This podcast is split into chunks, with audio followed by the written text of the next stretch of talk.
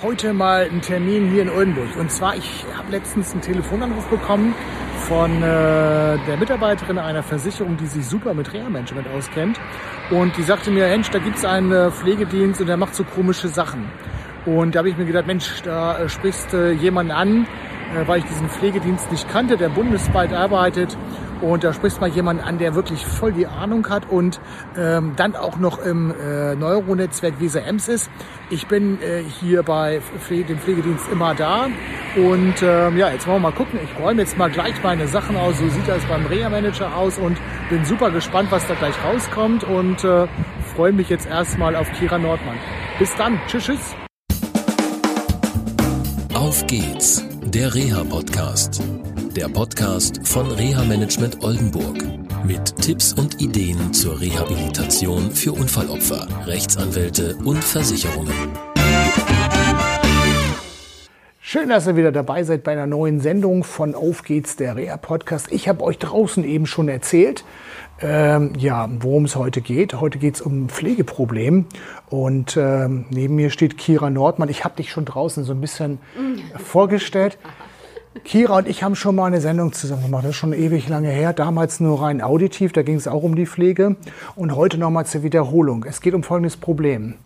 Ein großes Pflegeunternehmen, das bundesweit ähm, arbeitet, hat viele Intensivpflegepatienten und treibt während der pflegerischen Betreuung die Preise nach oben, sodass irgendwann der Kostenträger sagen muss, das geht nicht. Und dann gehen diese Pflegeunternehmen ganz schnell raus und sagen, ha, unsere Mitarbeiter ziehen wir ab. Und für die Angehörigen entsteht auf einmal ein riesiges Problem. Und da wollen wir uns heute darüber unterhalten. Ich habe mit Kira besprochen, dass sie uns ein paar Tipps gibt, weil es betrifft, und da sind jetzt mal Unfallopfer und Kostenträger, äh, ja, die sitzen in einem Boot, bilden eine Gemeinschaft.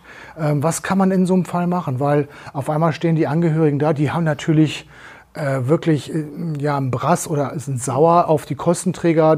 Da besteht manchmal auch die Meinung, oh, die müssen alles bezahlen, mhm. aber dem ist ja nicht so. Mhm. Ähm, worauf müssen Angehörige und Kostenträger achten, wenn sie überhaupt sage ich mal, in so eine Situation kommen. Und bevor wir darüber sprechen, erzählst du mir, was du eigentlich machst. Dann ja. wissen die Leute Bescheid.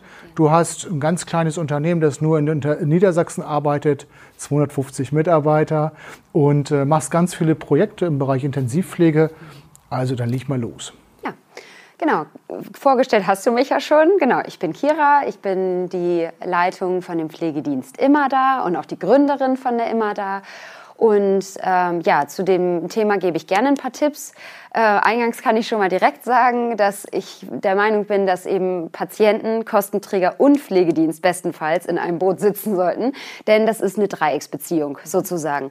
Und ohne einander können wir alle nicht so. Und ähm, das ist ein sehr sensibles Thema, Kosten immer für alle Beteiligten ähm, vor allem am Ende für den, für den Betroffenen, weil äh, die unter der Verhandlung zwischen Kostenträger und Pflegeeinrichtung leiden, sozusagen. Ähm, aber auch darunter leiden, wenn natürlich die Kosten für den Anbieter, für den Pflegedienst nicht gedeckt sind. So, und da muss man mal gucken, so wo liegt da äh, der, der Hase im Pfeffer, sagt man das so? Jedenfalls, ähm, genau, bin ich hier in Oldenburg und in Niedersachsen sind wir unterwegs mit, mit dem Pflegedienst immer da. Von, also gesamte Weser-Ems-Region, von Wilhelmshaven oben, das ist das nördlichste, bis nach Lingen, das ist so das südlichste. Und ähm, wir haben zum Beispiel auch mit dem evangelischen Krankenhaus in Oldenburg gemeinsam eine GmbH gegründet, wo wir ein Intensivpflege-WG-Projekt machen. Also wir haben immer mehr Wohngemeinschaften, ähm, die wir als Pflegedienst betreuen und ähm, nicht mehr nur Patienten, die in ihrer eigenen Häuslichkeit zu Hause leben. Und was ganz spannend ist, ist, dass das auch natürlich Einfluss nimmt auf die Kostenverhandlung, weil in der Wohngemeinschaft gibt es auch einen anderen Betreuungsschlüssel als in der Einzelversorgung. Das heißt also, auch da sind viele Kostenträger inzwischen geneigt, die Wohngemeinschaft als ernsthafte Alternative zu sehen, wobei das nicht für jeden verständlicherweise eine ernsthafte Alternative ist, denn es ist nicht das Gleiche wie zu Hause in den eigenen vier Wänden zu leben. So. Wann nehmt ihr eigentlich auf? Ab welchem Alter? Ab 18. Also wir betreuen erwachsene Menschen, Ähm, unsere Patienten sind alle tracheotomiert und oder ähm, beatmet. Also die meisten haben eben auch über den Luftröhrenschnitt eine Beatmung, sind häufig tetraplegisch, entweder aus neurologischen Gründen. Also Unfall ist tatsächlich bei uns relativ selten, muss man ja auch mal sagen, zum Glück, ja, für äh, die Betroffenen. Neurologische Krankheitsbilder, aber auch pneumologische Krankheitsbilder, die zu einer künstlichen Beatmung führen, das sind so die Haupt ähm, ist unsere Hauptklientel so da draußen. Okay. Ähm, zu den Wohngemeinschaften kann man später vielleicht nochmal eine Sendung machen. Mhm. Ähm, du hast gesagt, alle drei sollen in einem Boot sitzen. Mhm. Das ist ja schön und gut. Mhm. Äh, wenn jemand in diesem Boot sitzt und ich sag mal so, die Angehörigen, den zu Pflegenden mhm. und den Kostenträger erstmal anfüttert, da mhm. auch teilweise mit Dumping Pflegepreisen reingeht. reingeht ja, so, und der Kostenträger genau. natürlich sagt, okay, Wirtschaftlichkeit ja. und ja. so weiter müssen die alle prüfen. Ja. Äh, und dann auf einmal sagt, so, ähm, jetzt heben wir jetzt. mal ein bisschen ab, aber nicht ja. nur ein bisschen, sondern richtig. Ja. Und wo wirklich alle Kostenträger sagen müssen, das, ob es ja. nun aus der privaten Versicherungswirtschaft oder aus der Sozialversicherung sind, äh, wo die sagen müssen, da müssen wir jetzt aussteigen, das geht nicht. Und dann halt mit, ich sag mal, erpresserischen Mitteln da gearbeitet wird. Mhm. Bevor sowas passiert, ähm, wie, weil diese Firma, die ich da kennengelernt mhm. habe, die sind ja schlau. Die haben ja also mhm. eine große ähm, Dachorganisation, mhm. Holding, und dann gibt es ja ganz viele kleine Unternehmen, die also erstmal augenscheinlich, wenn man sich so Internet anguckt, ja gar nichts mit dieser Holding zu tun haben, sondern ja ganz äh, normale, also Müller GmbH mhm. Pflegedienst oder sowas heißen. Mhm. Und da denkt man natürlich sich nichts Böses irgendwie und denkt so, mhm. hm, okay. Ja. Ähm, und man hat ja auch nicht immer gleich den Überblick, gerade wenn ich als Angehöriger mich selber auf den Weg mache im Rahmen meiner Selbstverantwortung und mir solche Pflegedienste dann angucke, die Intensivpflege machen mit beatmeten Patienten, dann weiß ich ja nicht immer gleich Bescheid. Die können sich auch noch gut verkaufen. Mhm. Was sind so Kleinigkeiten oder auch ähm, große Sachen, worauf sich Angehörige so ein bisschen stürzen dürfen, dass sie da nicht in so eine Falle reinlaufen? Mhm. Also erstmal kann ich jedem empfehlen, egal letztendlich, ob das ein großer Anbieter ist oder ein kleiner Anbieter, ähm, weil die Probleme, die wir gespiegelt bekommen in unseren Netzwerken, wir sind auch ehrenamtlich in vielen Versorgungsnetzen zum Beispiel mhm. unterwegs. Und wenn wir ähm, das von anderen Betroffenen mitbekommen, die nicht von uns versorgt werden, ist ein Hauptproblem zum Beispiel, dass ein erstmal ein Termin zugesagt wird von Anbietern, von Pflegeanbietern, der am Ende nicht gehalten wird. Also das ist so, da geht's ja manchmal schon los. Ja, ja, wir können versorgen, wir nehmen euch dann auf, meinetwegen aus der Reha-Klinik nach Hause zum 1.10. Und ähm, dann geht's schon da los, dass die das Team gar nicht stemmen. Ja? Und dass dann vielleicht die anderen, die einfach eine realistische Einschätzung gegeben haben, so wie wir zum Beispiel sagen, wir können Ihnen derzeit nicht zusichern, in vier Wochen aufzunehmen, weil ähm, die, wir werden dann vom Schachbrett quasi schon geschoben. Ich habe aber immer gesagt, das ist das Allerwichtigste, Ehrlichkeit. Und wenn man schon merkt, da ist ein Anbieter, der sofort Versprechungen macht, und irgendwie gar nicht nichts Negatives thematisiert oder könnte das könnte sein, dass jemand schwanger wird, krank ausfällt, dass es sich nach hinten verschiebt, ist schon ein erstes Indiz. Mhm. Also wenn jemand ganz sicher zusagt, so dann und dann kann ich aufnehmen Obacht, weil die Pflegelandschaft ist so aufgestellt. Wir haben einen Fachkräftemangel in allen Bereichen. Ob das äh, Anbieter sind, die hohe Stundenlöhne zahlen oder niedrige, das ist ganz egal. Wir haben alle Schwierigkeiten, Pflegekräfte zu bekommen. Mhm. Und wenn ich angefragt werde, ob ich äh, JWD, sage ich mal, irgendwo in einer ländlichen Region, hier bei uns in der Wesermarsch zum Beispiel, einen Patienten zum äh, äh, nächstmöglichen Zeitpunkt aufnehmen kann, kann ich sagen, in der Regel nein. Mhm. Und wir haben wahnsinnige Wartezeiten. So, wer dann also da schon mal Jo sagt, der könnte sein, dass er nicht ganz professionell unterwegs ist. Mhm.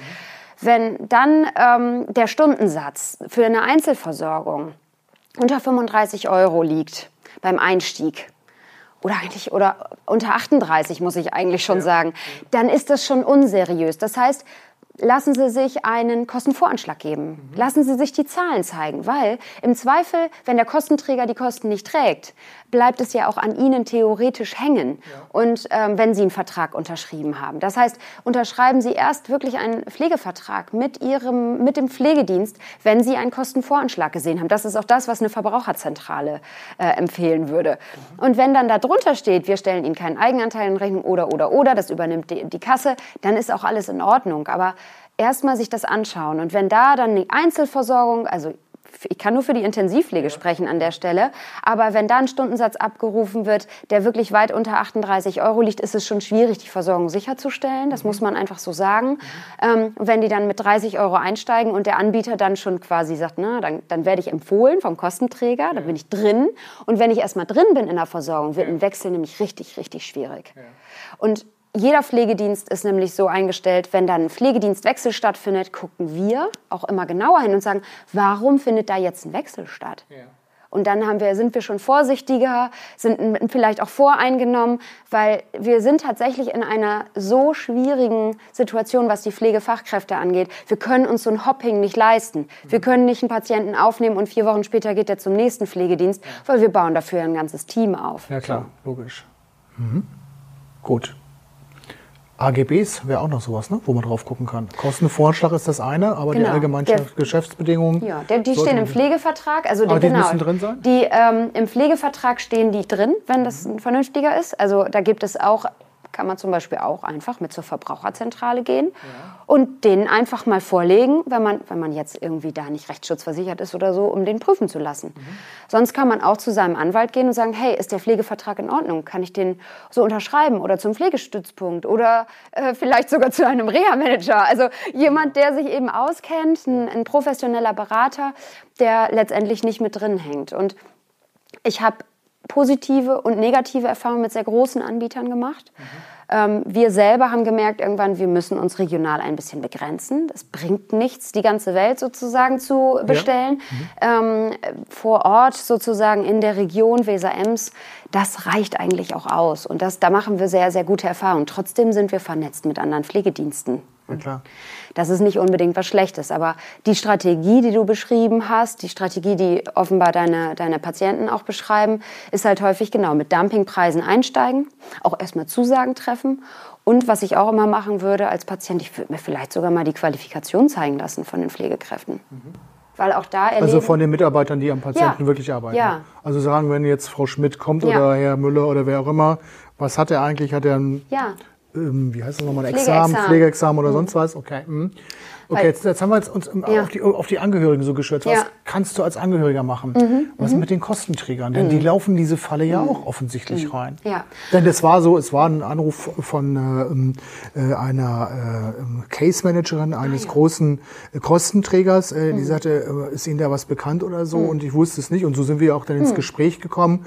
Und ähm, selbst da scheint es ja diese Probleme zu geben. Halt. Auch ähm, selbst wenn man professionell aufgestellt ist, das ist äh, die Dame 100 Prozent hundertprozentig. Mhm. Und ähm, bei mir ist halt so, ich äh, tue das immer outsourcen, halt mhm. eine entsprechende ähm, Netzwerkpartner halt, mhm. die wir haben im Bereich der Pflege, die dann halt sowas prüfen und auch gerade Qualifikationen sich mhm. äh, angucken oder so. Aber was sind so deine Empfehlungen eigentlich auch für die Kostenträger? Genau. Mhm. Ja. Weil ich kann mich noch aus meiner alten WG-Zeit erinnern, so der erste schwere Fall, den ich mal in Wittmund hatte oder so, da mhm. kamen so Kostenvoranschläge rein da einfach ein Zettel, ja, und da stand drin, ich heiße so und so und mhm. Pflege kostet im Monat das. Ich meine, das gibt's wirklich, mhm. ähm, aber ist natürlich jetzt schon 15, mhm. 20 Jahre her so ungefähr. Ne? Also was ist so für die Kostenträger zu beachten?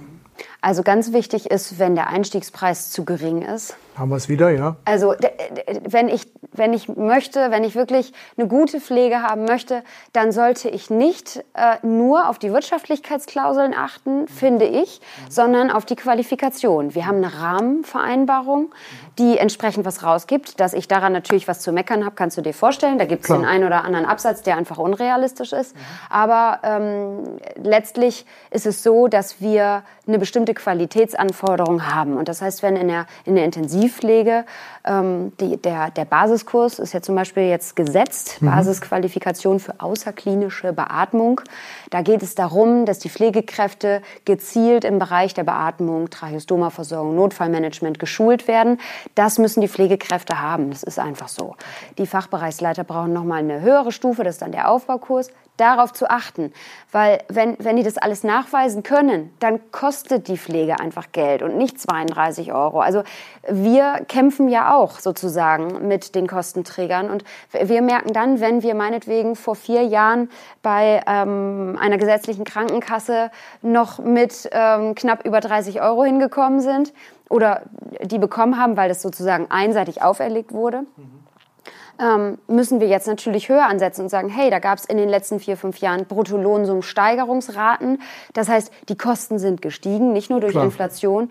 Die Kollegen in der Pflege, die äh, früher 14 Euro gekostet haben, kosten jetzt 17 bis 20 bis 23 Euro. Das muss man auch einfach mal sagen, ohne Zuschläge und die ganzen Nebenkosten, die wir noch haben. Und deswegen achten Sie bitte darauf, dass, dass die Kosten auch realistisch sind. Lassen Sie sich eine Stundensatzkalkulation zeigen. Und wenn der Anbieter Ihnen eine Stundensatzkalkulation zukommen lässt mit meinetwegen 32 bis 35 Euro. Und das passt, ähm, und Sie sehen anhand der Kalkulation, naja, er kommt ja hin, dann kann er auch nicht einfach in einem halben Jahr sagen, jetzt brauchen wir aber äh, jetzt das Doppelte oder so. Ne? Also sage ich jetzt einfach mal. Ist aber in dem Fall so gelaufen und war fast das Doppelte. Ja. Ja, spannend. Okay, hm. super. Ich hoffe, dass ihr was mitgenommen habt aus diesen Informationen.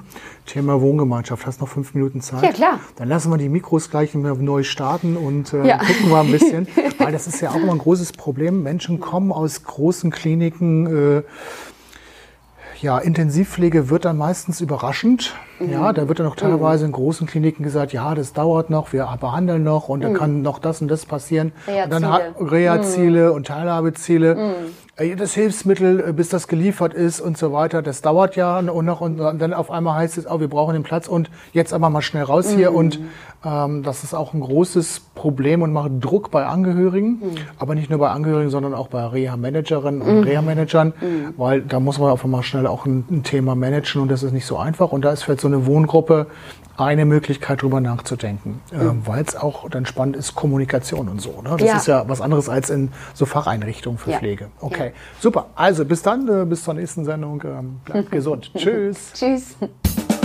Das war eine Folge von Auf geht's, der Reha-Podcast. Eine Produktion von Reha Management Oldenburg. Weitere Informationen über uns finden Sie im Internet unter www.rehamanagement-oldenburg.de.